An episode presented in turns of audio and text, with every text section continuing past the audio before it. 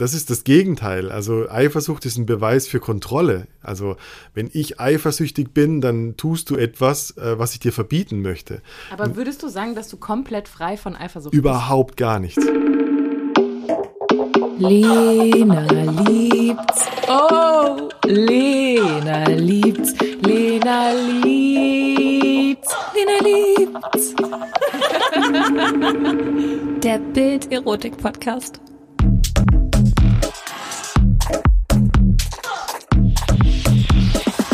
Hello, hello, hello und herzlich willkommen zu einer Überraschung neuen Folge von Lena liebt's. Wir sind heute mal wieder nicht alleine, denn wir haben Besuch und den hat die liebe Lena angeschleppt. Magst du mal ein bisschen erzählen? ähm, ja, Jones und ich, wir hatten gestern ein äh, richtig spannendes Interview und ich dachte, den, den bringe ich einfach mal mit. Ja. Möchtest du ganz kurz erzählen, wer du bist und worüber wir gestern gesprochen haben? Jones liebt's, ja. wir äh, ich bin Jones vom Rennen raus Podcast. Für die, die mich vielleicht schon kennen. Ähm, ich spreche seit über vier Jahren mittlerweile über Sex, über Beziehungsmodelle, über Liebe etc. Und wir hatten gestern ein Gespräch über ganz viele Dinge. Zum Beispiel, was ist ein echter Orgasmus? Ähm, wie bekomme ich den? Was steht dem im Weg? Und äh, ja, und dann haben wir noch darüber gesprochen, was die Paare in deinen Workshops lernen, weil du bietest ja auch Workshops für Paare an. Ja. Ähm, möchtest du erstmal erzählen, was das für Workshops sind und mit welchen Problemen die Paare zu dir kommen? Ja, wir machen verschiedene Workshops. Uh, unser Hauptworkshop ist der sogenannte Fucking Free Workshop. ähm, den habe ich erfunden aus einer Kombination von den Tools, die mir in meiner sexuellen Persönlichkeitsentwicklung am meisten geholfen haben. Ähm, und das geht von Thema Kommunikation, Konsens über ähm, Pleasure Mapping, also was ist denn überhaupt erregend oder lustvoll für meinen Körper, ähm, äh, über Fantasien, was bedeuten Fantasien, äh, wie, wie komme ich näher zu meiner persönlichen Wahrheit, äh, bis zum Kink- und BDSM-Teil äh, eine eine Bandbreite an Möglichkeiten, sich zu explorieren, im Grunde genommen. Wie viele Leute sind denn da in so einem Workshop? Meistens 20. So viele. Ja. Also, ich, also ganz ehrlich, ich glaube, ich hätte da schon ein bisschen Hemmungen, ja. dann mich da so komplett zu öffnen und vielleicht auch gehen zu lassen ja. vor so vielen fremden Menschen. Wie schafft ihr das, dass da so ein Safe Space der, ist? Der erste Tag, äh, Freitagabend, geht nur um das Thema Kommunikation, Grenzen, äh, Konsens. Und dementsprechend äh, geben wir ähm, den Leuten sehr gutes Handwerkzeug, um einfach auch wirklich Nein und Ja sagen zu können. Also so dieses, dieses Bild von nur ein, ein klares Nein ermöglicht überhaupt mal ein klares Ja. Also wir versuchen diesen Mittelweg von Ja, ich weiß nicht, ich versuch's mal, ähm, äh, nicht zu gehen, sondern klare Grenzen setzen zu können und innerhalb dieser Grenzen dann ein klares Ja für eine Übung sagen zu können. Und das ist für jede Person, für jeden Menschen anders, weil alle Nervensysteme aus einer anderen Gewohnheit, aus anderen ja, Glaubenssätzen, aus anderen ähm, Konditionierungen kommen. Und was für den einen, für die eine äh, leichte Übung ist, ist für die andere schon absolute Panikzone. Und dementsprechend geht es sehr, sehr viel um Kommunikation bei uns. Und wie lernt man das? Wie lernt man dann in dem Moment richtig Nein zu sagen? Das ähm, lernt man auf verschiedenen Ebenen. Das eine ist ganz klar, die Körperwahrnehmung zu schärfen. Das sind ähm, Übungen mit einem Partner, mit einer Partnerin, wo es ganz basic darum geht, aufeinander zuzulaufen und wirklich festzustellen, ähm, vielleicht hattet ihr schon mal das Erlebnis von diesem einen Professor, der euch immer zu nahe gekommen ist, wenn er euch was erklärt hat. Irgendwie, der, keine Ahnung, nicht weil, weil Mundgeruch im Spiel war, sondern eher, weil es einfach so über deine, nicht über deine Körpergrenze, sondern da gibt es eine Grenze, die ist ein bisschen weiter aus dir draußen. Für manche ist es ein halber Meter, für manche zwei Meter. Visuelle Menschen ähm, sehen gerne die ganze Person und sind deshalb äh, eher ein bisschen mehr auf Abstand, weil ich möchte dich ganz sehen ähm, äh, kinesiologische Menschen, die eher auf ähm, Haptik und auf Nähe ähm, äh, sich wohlfühlen, die mögen es ganz gerne, wenn du näher zu ihnen stehst. Und äh, viele Menschen übergehen vielleicht in manchen Situationen ihre Grenzen und spüren erst nach einem Erlebnis, dass da eine Grenze war, die überschritten wurde. Das heißt, die erste Übung besteht darin, aufeinander zuzugehen und genau wahrzunehmen, wann ist denn überhaupt dieser Körperimpuls da, wo mein Nervensystem Stopp sagt, obwohl mein Mund noch gar nicht Stopp sagen konnte. Und äh, das zweite ist Kommunikationstechniken. Ähm, es gibt das äh, berühmte Wheel of Consent, ähm, entwickelt von Betty Martin. Habt ihr bestimmt schon mal gehört. Konsensgespräche. Ähm, ähm, da geht es darum, dass in jeder menschlichen Interaktion ähm, sich Dimensionen auftun. Es gibt eine aktive Person, eine passive Person. Und gleichzeitig kann eine aktive oder eine passive Person jeweils die gebende oder die nehmende, die empfangende Rolle spielen. Und die meisten Interaktionen lauf, laufen sub- oder unbewusst und es ist gar nicht so klar, wer erhält gerade ein Geschenk, wer ist gerade im Empfangen.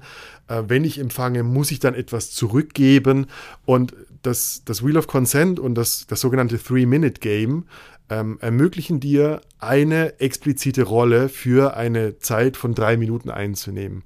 Zum Beispiel bist du einmal die gebende, aktive Rolle, das sogenannte Dienen, und dein Partner, deine Partnerin ist automatisch dadurch in der rein empfangenden, also empfangen und passiven Rolle. Einfaches Beispiel, die Massage. Ich, ich gebe dir eine Massage, du darfst genießen.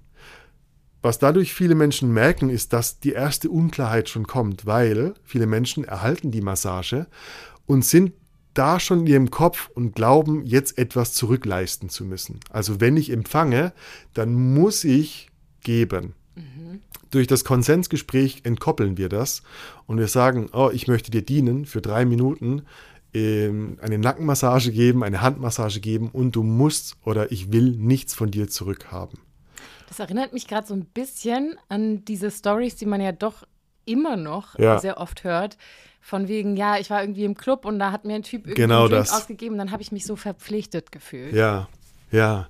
Das ist der Schattenteil davon. Also wenn eine, eine, wenn Konsens nicht, wenn, wenn nicht zwei erwachsene Menschen dem Konsens gefunden haben, dann äh, kann das in die Schattenbereiche abrutschen, wo Dienen eigentlich zum Nehmen wird. Also ich bin immer noch der aktive Part, also ich tue etwas, ich lade dich ein, aber äh, die Energie ist nicht gebend, sondern nehmend. Das heißt, ähm, du kannst dir vorstellen, es gibt Menschen, die würden dich berühren und es sieht äußerlich aus wie eine Massage, was aber eigentlich passiert ist, dass das Geschenk zu dem Nehmenden geht. Also ich berühre dich ohne deinen Konsens ist vielleicht auch, ich berühre dich für meine Lust, nicht für deine Lust. Und das ist auch das Bild, mit dem ich gebe dir einen aus und ha, jetzt bist du am Haken und du musst mir zurückgeben. Und das sind ganz Schattenspiele und, Aber und läuft Dynamiken. das bewusst ab? Man kann das be bewusst als Manipulation. Das bewusst als Manipulation? Ja, Manipulation ist ja oft auch Hoffnung. Ja, also äh, man kann es als Manipulation benutzen, wenn, wenn ich über ja, Sozialdynamiken Bescheid weiß und das explizit ausnutzen möchte. Viele Paarungen finden sich aber auch subbewusst. Also es findet sich oft Menschen, die gerne ausnutzen, finden auch sehr gerne Menschen, die sich gerne ausnutzen lassen. Ja. Und ist das dann nicht auch schon fast wieder so ein Match? Irgendwo schon. Ungesund. Ja, ja. Und wie, wie können die das jetzt, also wenn ich jetzt Zuhörer bin, mhm. wie kann ich jetzt erkennen, oh Gott, ich bin jemand, der eigentlich immer dient oder der immer nimmt? Woran merke ich das? Du, dir fällt das auf, ähm, wenn Nummer eins, wenn du diesen hm, so, so eine Art sozialen Vertrag hast, wo du glaubst, eigentlich sollte mir zurückgegeben werden, aber ich muss immer geben, aber ich, halt, ich halte nie zurück. So, immer muss ich den Müll runterbringen, wenn wir jetzt auf Beziehungen gehen. Ähm, und du machst das irgendwie nie. Und so wie du gerade eben gesagt hast, dann ist es doch wieder ein Match. Und es ist fast schon so, als bräuchten diese zwei Menschen so lange die Erfahrung, bis es genug Grenzüberschreitung war. Bis jemand sagt, okay, es reicht jetzt, ich kann nicht mehr. Für viele ist es im Beruf der Burnout. Ich gebe, gebe, gebe, aber ich habe gar keine Möglichkeit mehr, die Energie zurückzubekommen. Mir fällt es super schwer, mir zu nehmen oder mir zu wünschen. Und ähm, oft ist es so, dass es mit sehr viel Schmerz einhergeht, bis jemand sagt, so, warte mal, hier stimmt irgendwas nicht. Aber denkst du nicht, dass es dann eigentlich schon zu spät ist? Voll, ja. Aber ich dachte, dann kommen die zu dir in den Workshop und lernen das. Naja, das Problem ist, wir machen Sex-Workshops, aber das Thema ist äh, larger than life Thema, weil ähm, wir nutzen Sex-Workshops als eine Art von Brennglas auf die Problematik. Wenn du nicht nur physisch, sondern auch psychisch nackt bist und diese Übungen machst, da machst du vielleicht eine, eine sexuelle Konsensübung und dir fällt auf, zum Beispiel, dass es dir, es dir schwer fällt zu nehmen. Zu nehmen, ohne zurückgeben zu müssen. Und wenn Menschen diese, dieses Erlebnis, also viszeral im Körper haben, merken sie plötzlich, oh fuck, das ist ja in meinem Beruf das Gleiche. Und bei meinen Freunden auch. Und wir merken plötzlich, ja, die Sexualität ist nur ein, ein oft ein Symptom für eine darunterliegende zwischenmenschliche Dynamik. Ja, mich würde jetzt mal interessieren, mir ist hier gerade eine Situation in den Kopf ge ge geschossen. Mhm. Ähm, Konsens an sich, ja, ich glaube, jeder weiß in etwa, zumindest jeder, der sich darüber schon mal Gedanken gemacht hat, wo die eigenen Grenzen liegen. Mhm. Die sind ja aber nicht statisch. Also die sind ja natürlich auch von anderen Faktoren abhängig. So ja. an einem Tag ist das vielleicht mal okay und in einer anderen Situation nicht. Genau. Und also ich hatte ein ganz großes Problem in einer früheren Partnerschaft, mhm. Dass mein Partner zum Beispiel ein Nein dann nicht akzeptiert hat, weil er gesagt hat, ja, aber das war doch letzte Woche auch noch in Ordnung. ja. Und ich muss sagen, ich habe mich da komplett irgendwie ertappt gefühlt, weil ich dachte so, ja, stimmt, eigentlich, ich weiß jetzt gar nicht, was ich sagen soll. Mhm. Was würdest du empfehlen, wie man mit solchen Situationen umgeht? Weil klar, man sollte eigentlich gegenseitig Rücksicht nehmen, mhm. aber irgendwie ist das ja auch manipulativ und so dieses Vorwerfen, ja, deine Grenzen haben wir ja definiert, ja. aber du kannst sie jetzt nicht immer verschieben. Ja. Oder siehst du das anders? Ich glaube, die, die Herausforderung in Beziehungen ist, dass die meisten ähm, anhaltenden Beziehungen eher zu Konfliktmanagement werden. Das heißt, also es liegt ja an dir zu sagen, äh, Moment, letzte Woche ist letzte Woche, heute ist heute. Und ähm, wir, wir sind nicht verschmolzen. Das heißt, was du willst, ist nicht automatisch das, was ich möchte.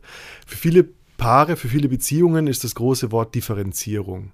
Das ist das, was du gerade gesagt hast. Ich stelle mir das gerne vor, wie so ähm, dein Partner, deine Partnerin und du, ihr seid jeweils zwei Kreise. Ihr habt so diese, diese Grenze, die Körpergrenze, aber auch die Grenze um euch, eure Kontur.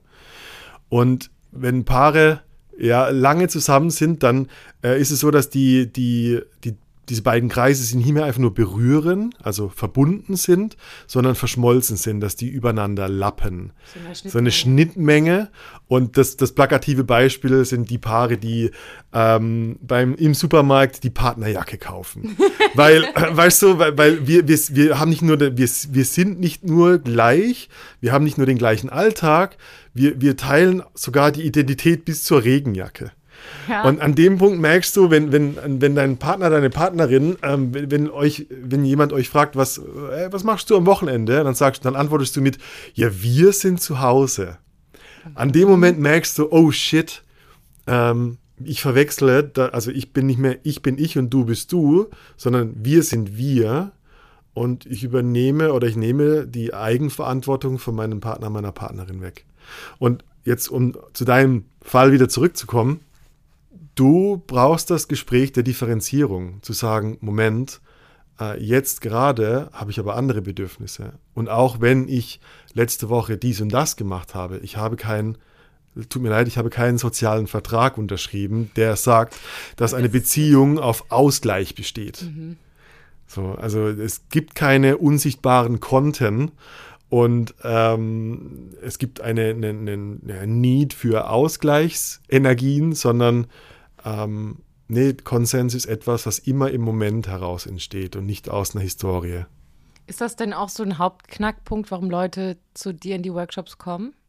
Oder liegen ja. da die Probleme ganz anders? Nee, nee, das ist ein Hauptknackpunkt und ähm, der, der eigentliche Punkt ist der, dass in Beziehungen oft eine Person mehr will als die andere. Ist das zufällig der Mann? Also wenn es nein. um Sex geht. nein, nein gar, nee, gar nicht, gar nicht, gar nicht. Äh, meine Erfahrung ist, dass das die Frau ist. Ah, tatsächlich. Ja, ja. Dass Frauen mh, mm, eher ist schwierig. Ich, ich gehe gerade die ganzen Beziehungen durch, die schon zu Gast waren. Und es ist bestimmt 50-50. Ähm, es ist aber auch oft so, dass Frauen nach zum Beispiel dem ersten Kind, längere Partnerschaft, drei bis fünf Jahre vielleicht, wenn so dieser evolutionäre ähm, Dienst erwiesen ist und du hast Nachwuchs bekommen, dann stellt sich für viele Paare die Frage, okay, wie geht es denn jetzt eigentlich weiter? Also wir haben die biologische Agenda erfüllt. So, wie, wie leben wir jetzt zusammen? Und oft ist dann, sind dann viele Frauen wieder auf dieser Suche nach, ähm, ja, nach der neuen Freiheit. Und das geht Männern so und es geht aber auch Frauen so. Und ähm, es ist 50-50, ja.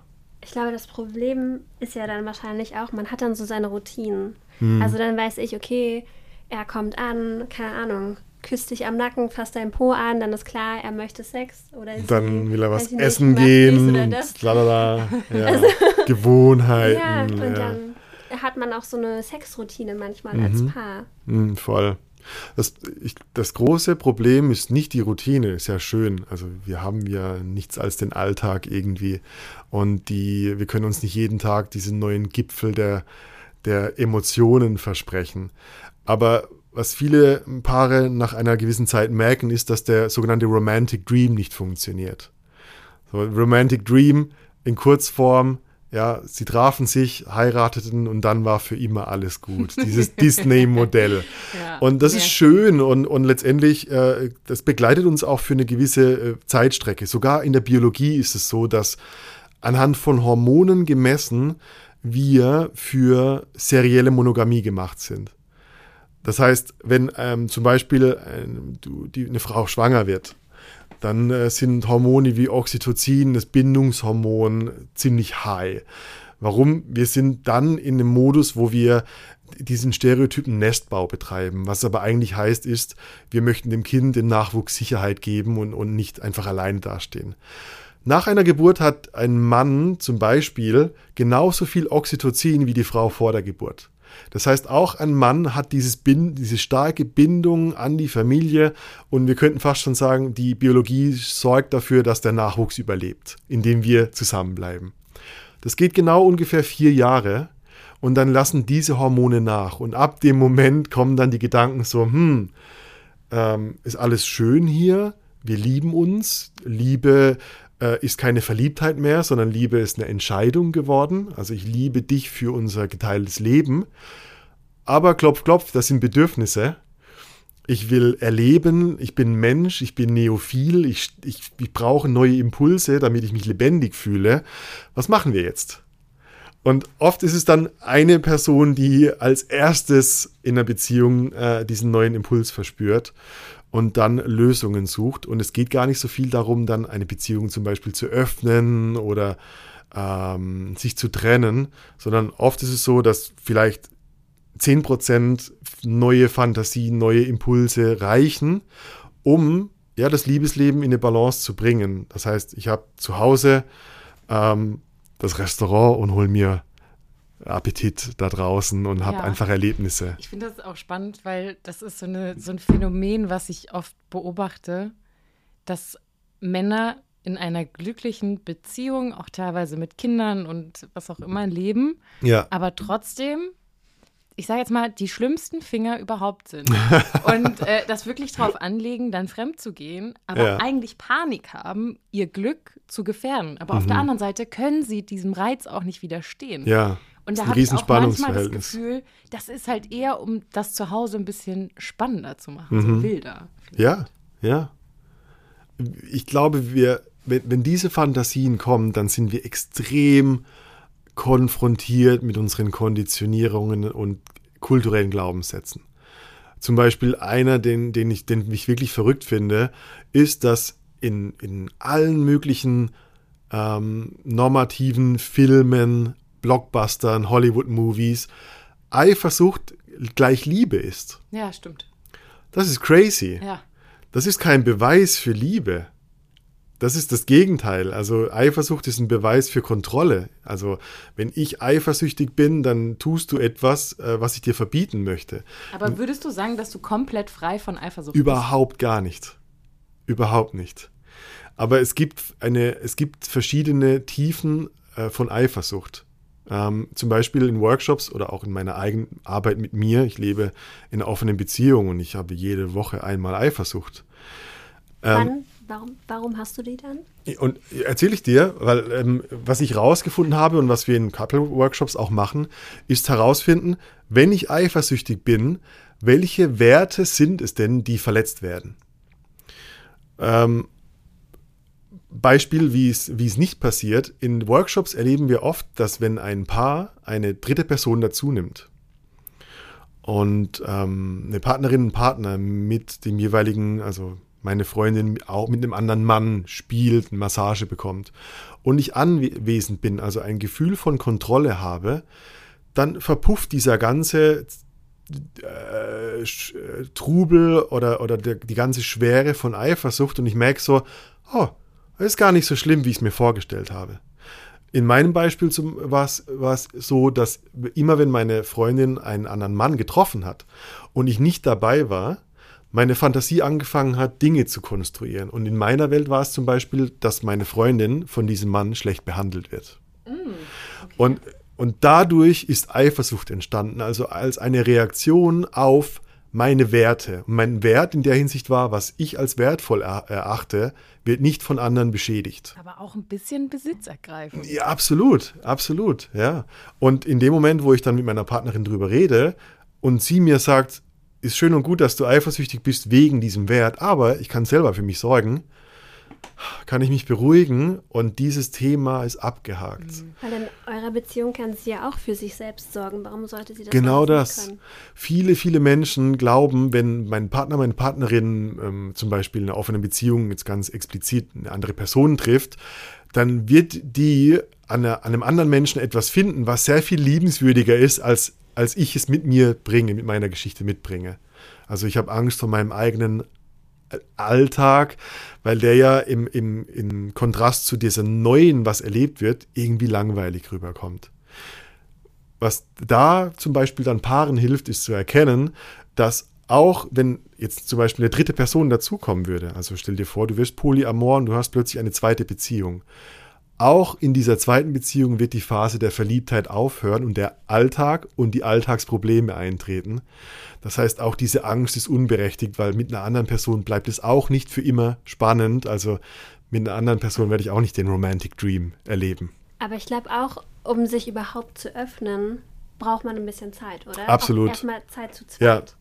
Größter, der größte Fehler für Beziehungsöffnung ist, dass es aus dem Defizit heraus entsteht weil meine erste Beziehung nicht genug ist, suche ich da draußen nach etwas anderem oder besserem. Um es zu kompensieren. Um es zu kompensieren. Und ich glaube, was, was eine gesunde Beziehungsöffnung ausmacht, ist, wir haben eine vertrauensvolle Basis und die Zeitfaktor schwierig. Vielleicht ein halbes Jahr, vielleicht ein Jahr. Es kommt immer darauf an, wie gut haben wir uns kennengelernt, wie gut kenne ich dich, deine Bedürfnisse, deine Identität, deine Persönlichkeit.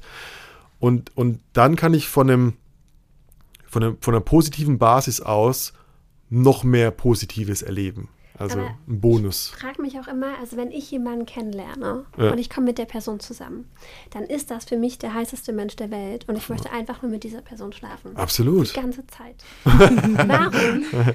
Also, du liebst es halt, ja. Aber warum sollte ich dann die Beziehung öffnen und mit einer anderen Person schlafen wollen. Nach einem halben Jahr oder einem Jahr, wenn ich doch noch voll in diesem Rausch bin und alles ist voll. Dann wirst du das Bedürfnis doch auch Dann hast du es nicht. Genau. Dann hast du es nicht. Ich mich. Aber warum ja. haben, ich kann das zu schwer nachvollziehen. Sind andere einfach weniger verliebt, anders verliebt und weniger geile das Menschen ist voll, verliebt? Vollkommen okay. Ja, also ich bin überhaupt kein Fürsprecher für weder offene noch monogame Beziehungen, sondern bin fast schon ein, ein Fürsprecher für Beziehungsanarchie. Also ich versuche einfach diese Labels wegzulassen und der Maßstab bist, bist du und dein, und dein Wohlbefinden. Ja. Also, weil ich kann mir vorstellen, dass man dann irgendwann, dann ist man eine Weile zusammen, man kennt sich, ja. man weiß, wie das läuft, man ist in dieser Routine drin, ja. kommt da nicht so ganz raus und denkt sich dann, ja komm. Meine Partnerin zum Beispiel ist eine Person, die, die nährt sich sehr von zwischenmenschlichen Begegnungen die ist einfach, die braucht Menschen. Ich bin jemand, ich bin eher introvertiert äh, tendiert. Das heißt, ich habe eine kleine Gruppe an Menschen, die mir, die mir viel bedeuten. Andere haben viele Menschen, die ihnen allen äh, etwas bedeuten. Und ähm, verschiedene Menschen haben verschiedene Bedürfnisse. Und in ihrem Fall ist es so, dass sie Sexualität weniger mit romantischer Verbindung gleichsetzt, als sehr viel mehr mit ja, Spaßbedürfnis, wie äh, manche Menschen Achterbahn fahren mögen und manche nicht. Aber wie habt ihr euch denn dann darauf geeinigt? Also wie macht man das, wenn eine Person sich denkt, ach, mir reicht mal ein kleiner Kreis und ja. die Person denkt Ich, ich habe sie so kennengelernt. Ich war ähm, ihre zweite Beziehung in einer Polyamoren, in einem polyamoren Konstrukt. Und ich habe praktisch durch die Affäre, die sie mit mir hatte, eine glückliche Person kennengelernt. Und das hat sich mittlerweile geändert und ich bin mittlerweile die primäre Beziehung, aber ich will ja immer noch aber die glückliche Person haben. ja. Und ich wüsste, wenn ich das jetzt limitiere und ich sage, nein, deine Welt muss in meine Welt passen, dann sind wir wieder bei diesen Kreisen, die überlappen. Also du musst so leben, wie ich lebe. Dann hätte ich, dann würde ich genau die Person verlieren, in die ich mich in erster Linie ver verliebt habe. Und da ist es dann äh, dieses, dieses Ich bin ich und du bist du, ist auch gleichzeitig, du musst nicht meinen Erwartungen entsprechen und ich muss auch nicht deinen entsprechen. Ja. Das hat ein bisschen was von diesem Bildniskonstrukt. Mhm. Du sollst ja kein Bild von deinem Partner machen, weil sobald du ein Bild von deinem Partner hast, ja. hast du Erwartungen, Maßstäbe. die einfach nur also genau das. Du limitierst ja. ihn auch in seiner Weiterentwicklung. Ja. Ich glaube, jeder Mensch entwickelt sich weiter und ist anders als noch vor ein paar Jahren. Und wenn man von seinem Partner erwartet, hm. für immer diesem Bild zu entsprechen, ist das irgendwie grausam.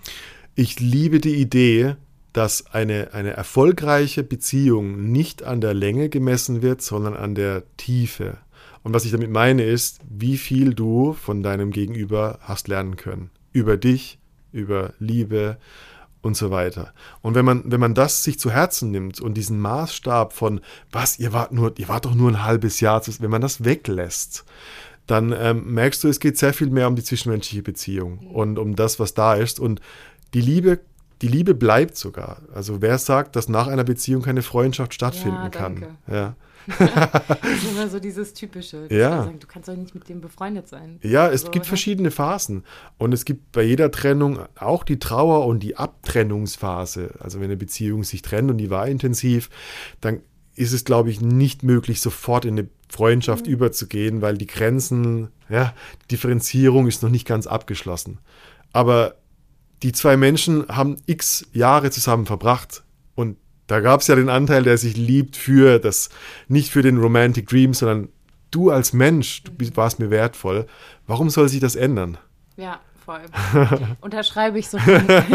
das stimmt, man ähm, ist auch befreundet, aber ich glaube, es gibt auch Trennungen, das ist vielleicht gar nicht so leicht. Vielleicht gibt es auch Trennungen, wo ich drauf komme, dass, da kommen wir wieder zurück zu diesem Grenzthema. Vielleicht gibt es Trennungen, wo ich, wo ich bemerke, dass es toxisch war. Und toxisch ist dieses Modewort, aber was es eigentlich heißt, ist, ich habe zu viel gegeben, ich wurde ausgenutzt, ich wurde benutzt. Und äh, der Mensch wollte an sich nichts Gutes und ich habe mich getäuscht.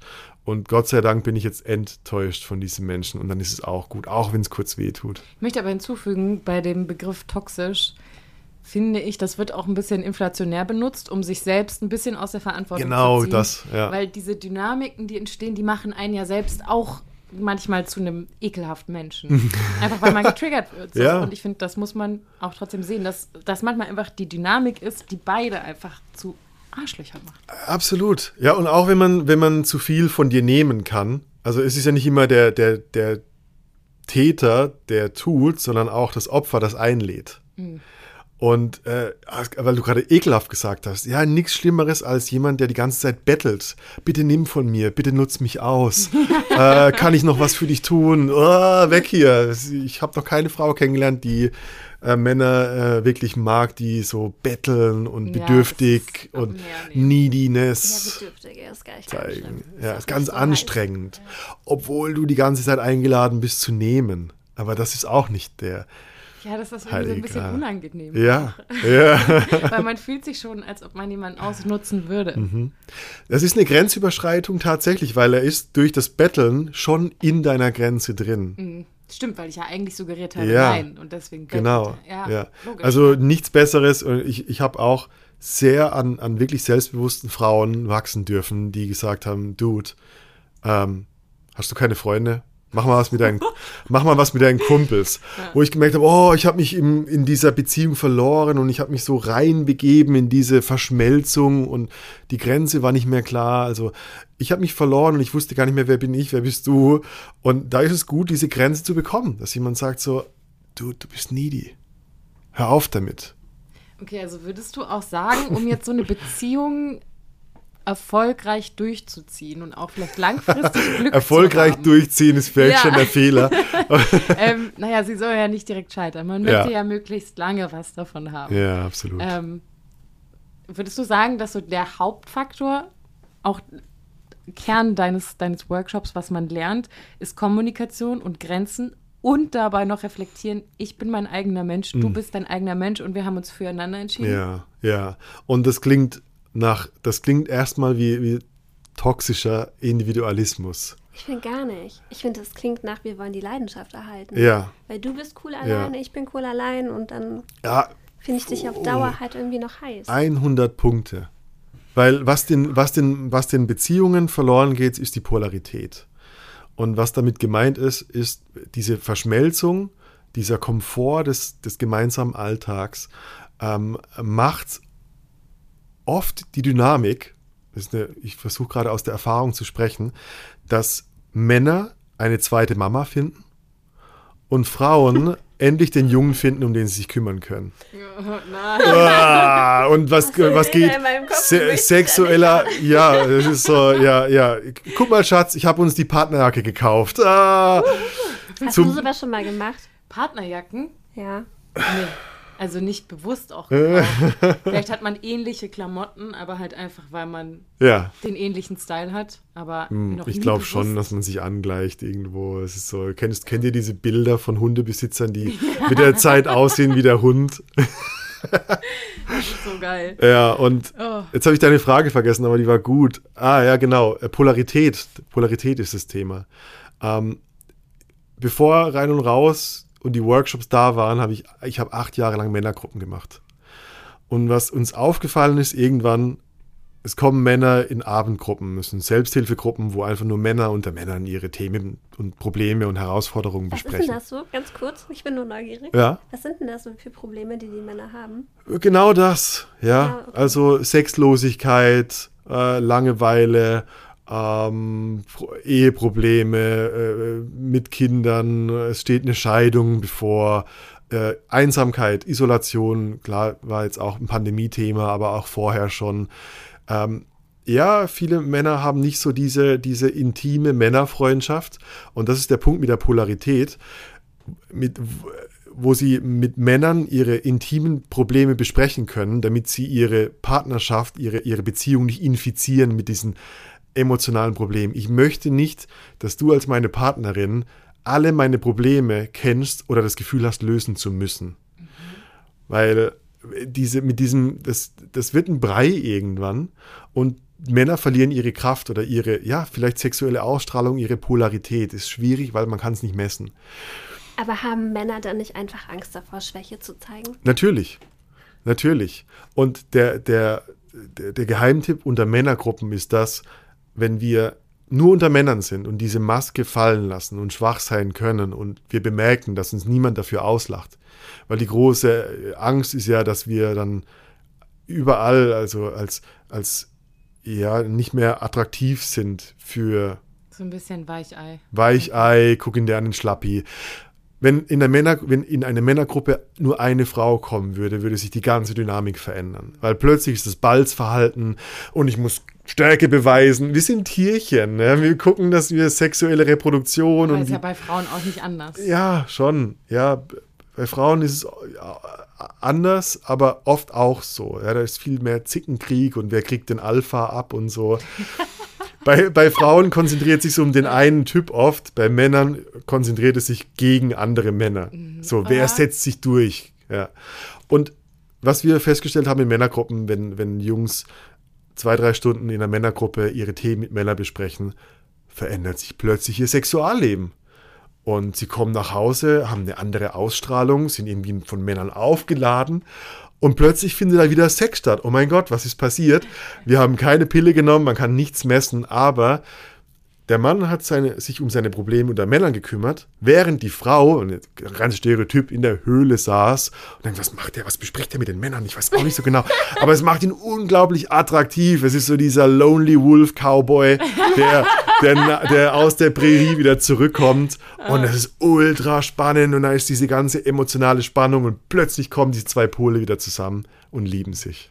Ja, das ist schön. Das ist eine sehr schöne Vorstellung. ja, ist oft erlebt und könnte es nicht in ein Rezept schreiben. Es ist, ja, erlebnisbasiert. Denkst du, jede Beziehung ist in Anführungsstrichen zu retten, beziehungsweise so zu transformieren, dass sie funktioniert? Ich glaube, jede Beziehung geht genauso lange, wie sie gehen muss. Das ist die philosophische Antwort. Hm. Ich glaube, dass wir in gewisser Weise Menschen anziehen, bei denen wir ein, wie so ein Puzzleteil sammeln, eine Erkenntnis über uns. Und ich denke, so Identität entsteht im Zwischenmenschlichen. Alle deine, also die, die großen Probleme deines Lebens sind oft zwischenmenschliche Beziehungsprobleme. Da kommen wir wieder auf Nehmen und Geben. Wer bin ich? Wer könnte ich sein? Wer, was darf ich? Was darf ich nicht? Was sollte ich? Und oft ist es so, dass wir uns in eine Person verlieben, die in gewisser Weise äh, unsere große Wünsche oder große Defizite triggert. Und das sind solche Schattenanteile, wo, wo aus, aus unserer Kindheit Dinge noch da sind, die insgeheim viel Energie für uns bereithalten und die unser Organismus versucht zu lösen. Und ähm, unsere Partnerschaften, unsere Beziehungen helfen uns dabei, uns besser zu erkennen. Und entweder wird, wächst die Liebe oder wir gehen auseinander und wir suchen uns den nächsten Partner, die nächste Partnerin, mit der wir wieder eins tiefer gehen. Das ist meine feste Überzeugung. Ich glaube aber auch, dass es immer wieder Phasen gibt. Also, dass man vielleicht Absolut. mal eine Phase hat, ja. wo man denkt, Mann, ey, ich weiß nicht, ob du es jetzt wirklich bist. Ich glaube eigentlich gerade nicht. Ja. Aber wir probieren das jetzt nochmal. Mhm. Und dann wird es vielleicht wieder. Es ist total philosophisch. Es gibt so dieses schöne, ich glaube, es ist ein Rumi-Zitat. Du kannst niemals in den gleichen Fluss einsteigen. Weder das Wasser noch du bist dieselbe Person. Das heißt, alles ist immer in Veränderung und wir glauben einfach nur, dass Menschen konstant gleich bleiben und vergessen dabei, wenn wir uns selbst erleben, wie oft wir unsere Meinung, unsere Identität verändern. Wir können es nicht von unserem Gegenüber erwarten. Ja, muss man ein bisschen flexibel bleiben. Ja, absolut. Aber wie macht man das beim Sex? es ist vollkommen ernst gemeint. Ich ja. finde das immer noch sehr schwierig. Also, ja. Wie bleibt man flexibel beim Sex? Wie sagt man dann irgendwann mal, wir haben das jetzt immer so gemacht, aber irgendwie ist doch jetzt langweilig. Ich glaube, wenn, wenn ich das beantworten müsste, dann würde ich sagen, Nummer eins, Angebote aussprechen. Äh, es geht gar nicht. Jetzt würde man so es geht, naja, oft, äh, also der oft, wenn ihr so drüber nachdenkt, wann ihr das gemacht habt, das war oft nach dem Sex. Viele erleben es nach dem Sex, sind befriedigt und oh, das war toll. Und dann kommt oft diese Frage, gefällt dir das eigentlich oder brauchst du manchmal was anderes? Also das ist die Einladung, nicht zu sagen, also manchmal hätte ich schon gern, das ist also, dann ist so eine Ego-Aussage und dann kommt oft Widerstand. Dann sagen wir, was, was meinst du damit? Magst du es nicht, wie wir es machen? Sondern die Einladung ist so, hey, wie, wie hast du eigentlich Bock auf Abwechslung? Fehlt dir irgendwas? Erzähl doch mal, wie, wie gefällt dir das? Und dann kann die Person sagen, hey, mir gefällt das so, wie es ist. Wie geht's denn dir? Und dann kriegst du diese Einladung ausgesprochen. Ja. Und nach dem Sex ist oft besser, weil der, der intime Kontakt schon da ist. Und da, es fällt viel leichter, dann verletzlich zu sein, weil Sex an sich ist ja eine verletzliche Sache. Ja. Ich finde, es sollte dann aber nicht mit einer Motivation dahinter passieren, in der ich weiß, ich möchte eigentlich. Eigentlich will ich was sagen. Ja, weil das finde ich dann ja. Also das ist halt scheiße, so, das macht die Stimmung kaputt. Ja, der andere fühlt sich irgendwie voll vor den Kopf gestoßen. Absolut. Ich würde immer anfangen mit etwas, was ich, was ich gut finde. Und ich würde äh, in diesem Satz, also nicht, ich würde nicht sagen, Mensch, das gefällt mir mit dir, aber manchmal, weil aber ist so dieses Bindewort, was den ersten Satz negiert. Mhm. Stattdessen und sagen und sagen, oh, es gefällt mir mega mit dir und manchmal hätte ich Lust, dass wir es in der Küche machen, keine Ahnung. Ja. Und dann ist es ein Bonus, den ich haben kann, aber vielleicht nicht muss, weil der erste Teil stimmt noch, mir gefällt es mit dir. Mhm. Ja. Ja, das sind die ganz kleinen Stellschrauben von Kommunikation. Ja. Also das Aber streichen. Aber streichen, sofort. ja. Und egal bei welchem Gespräch, bei welchem auch Konflikt, bei welchem Beziehungsstreit, wenn ähm, ich Ruhe zum Nachdenken brauche oder ähm, über eine Sache nachdenken will, äh, einer der, der krassesten Tipps, den ich geben kann Paaren, ist, wenn du in der Phase bist, wo du über etwas reflektierst, über deine Beziehung nachdenkst, sag immer den Satz dazu, ich brauche einen kurzen Abstand oder ich gehe spazieren oder ich will mal drüber nachdenken, was ich gerne will von unserem Sex. ergänze den Satz und ich komme wieder. Ja, ich habe ganz große Verlustangst und sowas triggert. Mich. Genau das passiert nämlich. Mit dieser, mit dieser potenziellen Trennung wird eine der ältesten Wunden, die ältesten Ängste überhaupt aktiviert. Die Verlustangst, die Trennungsschmerz. Und das bringt Menschen erst einmal in, in das Defizit, wo sie auf keinen Fall wollen, dass du dich veränderst.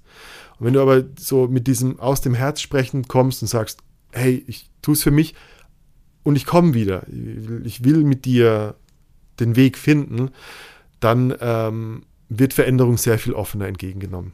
Das stimmt. Ich finde das ein super Tipp. Ja, Mega. Das ist so groundbreaking. Obwohl es so wenige Worte sind, hat für mich extrem viel verändert. Ja, auf jeden. Ja. Ich fühle mich auch ganz beflügelt. ja. Ah, ja, sehr schön, dass du da warst. Ja. Ich muss sagen, ich bin sehr inspiriert und werde auch hier sehr viel mitnehmen, mhm. tatsächlich. Ähm, wer noch mehr von dir mitnehmen möchte oder mehr erfahren möchte, ja. er findet natürlich alle Infos zu dir auch in den Show Notes. Genau.